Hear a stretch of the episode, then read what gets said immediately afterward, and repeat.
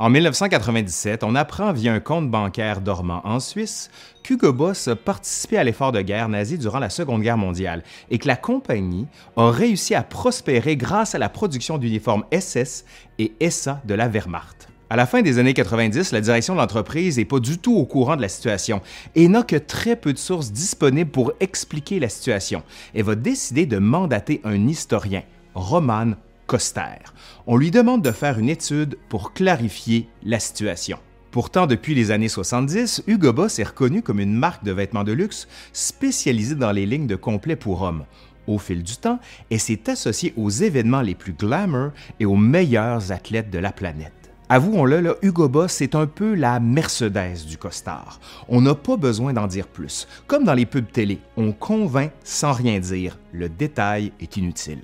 Cependant, personne actuellement ne sait vraiment si Hugo Boss est une marque italienne ou américaine, car la marque a largement dépassé la recherche de ses origines. Tant mieux pour eux, parce que si les gens savaient, parce que oui, Hugo Boss a participé activement à l'effort de guerre des nazis pendant la Seconde Guerre mondiale. Je vous l'assure, et je vais vous le prouver. Allez, aujourd'hui à l'Histoire nous le dira, quand Hugo Boss habillait les officiers nazis.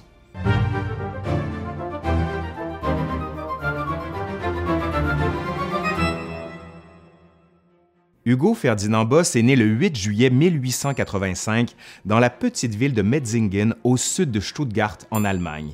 Il est le cadet d'une famille de cinq enfants. Ses parents possèdent alors une compagnie de linge et il est choisi pour être l'héritier de l'entreprise familiale. Il débute ses études d'apprenti marchand avant de faire son service militaire. Comme plusieurs hommes de sa génération, il participe à la Première Guerre mondiale, mais sans être promu. En 1924, avec l'aide financière de deux manufacturiers de Metzingen, Hugo Boss ouvre sa propre fabrique de couture. Employant entre 20 et 30 couturiers et couturières, l'entreprise fabrique à la main des vêtements de tout genre, de la simple chemise jusqu'au manteau traditionnel du sud de l'Allemagne. L'une des premières grosses commandes de la compagnie provient du distributeur de vêtements munichois Rudolf Born. Dans ces commandes, on retrouve entre autres des chemises brunes destinées aux membres du tout jeune Parti national socialiste, le Parti nazi. Il est peu probable cependant qu'Hugo Boss ait été au courant de l'usage des chemises, même si dans une publicité des années 30, il affirme produire des uniformes de partis politiques depuis 1924.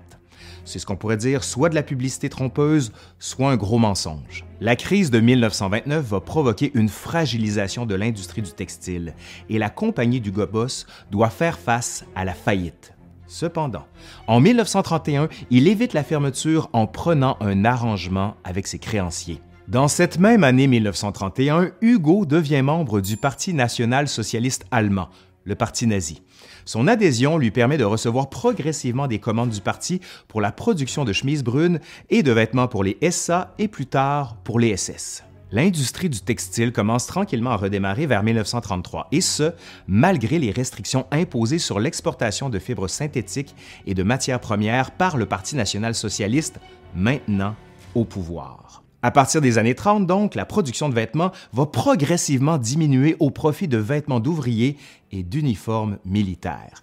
Les commandes d'uniformes pour le gouvernement se font de plus en plus nombreuses d'une part, et d'autre part, ceux-ci sont les seuls produits qui ne sont pas touchés par les restrictions sur les matières premières. En 1938, le réarmement de l'Allemagne est déjà bien entamé et Hitler prépare la guerre les commandes d'uniformes bondissent et Hugo Boss est non seulement sorti de la faillite, mais commence à recevoir de grosses commandes pour l'armée.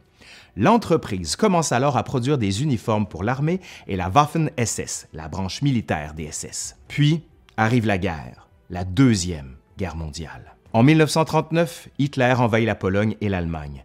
Les commandes augmentent de façon considérable pour Hugo Boss le chiffre d'affaires annuel de la compagnie augmente jusqu'à atteindre un maximum d'un peu plus d'un million de Reichsmark en 1942. À partir de ce moment-là, son chiffre d'affaires commence sensiblement à diminuer à la suite de l'introduction d'un prix fixe sur les matières premières. Le manque d'employés encourage la compagnie à faire appel à des travailleurs forcés. L'emploi de travailleurs forcés en Allemagne durant la Seconde Guerre mondiale mérite sans doute qu'on y consacre une vidéo en entier on va le faire éventuellement.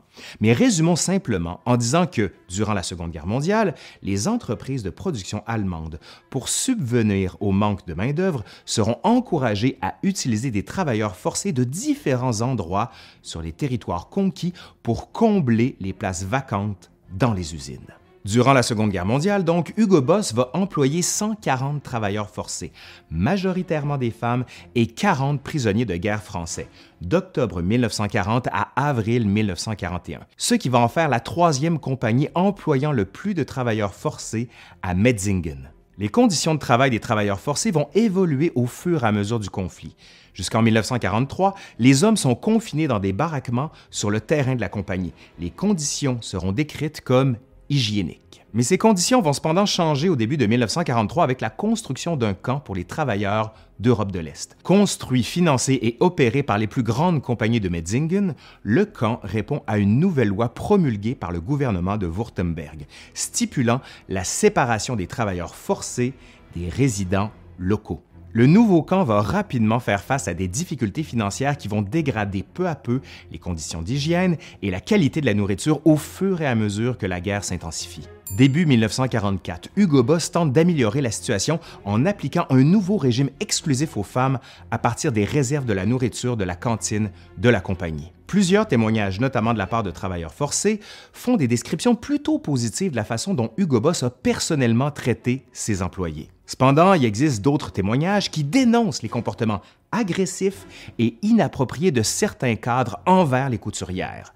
Même si Hugo Boss n'a jamais été personnellement impliqué dans aucun incident, rien n'indique pour autant qu'il ait fait quoi que ce soit pour y mettre un terme. On a rapporté quatre décès parmi les travailleurs forcés, trois de morts dites naturelles et un par suicide. Metzingen va être occupé en avril 1945 par les troupes alliées et va faire partie de la zone d'occupation française. Hugo Boss, lors du processus de dénazification, est déclaré non coupable, mais il doit payer une amende de 100 000 Reichsmark pour avoir été un membre du parti et d'avoir financièrement profité des actions du gouvernement nazi. Après avoir fait appel de sa cause, il est classé comme un partisan du parti, soit une personne ayant été un sympathisant du régime sans y avoir été politiquement engagé. Après la guerre, l'entreprise continue de produire des vêtements et des uniformes, notamment pour la police française d'occupation et la Croix-Rouge.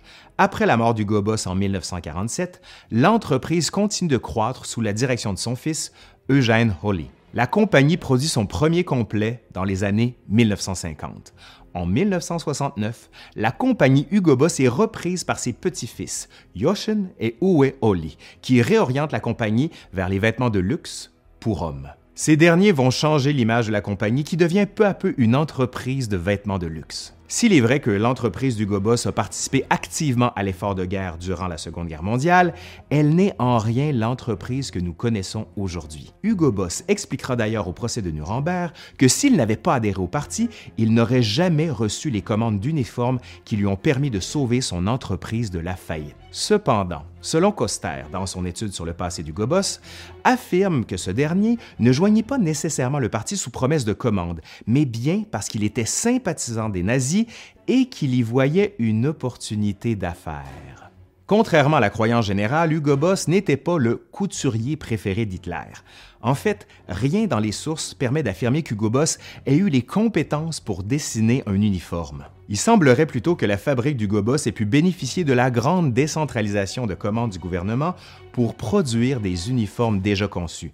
Bref, il recevait des commandes du parti et produisait des uniformes par la sous-traitance. La décentralisation de la production textile en Allemagne sous le nazisme a permis le développement d'une pluralité de petites et moyennes entreprises qui ont pu bénéficier des commandes du gouvernement. Cela étant, Hugo Boss a bien profité des largesses du parti nazi. Allez, c'est fini pour aujourd'hui. Je suis Laurent Turcot de l'Histoire nous le dira. Si la capsule vous a plu, ben dites-le nous. Faites un petit pouce par en l'air comme ça.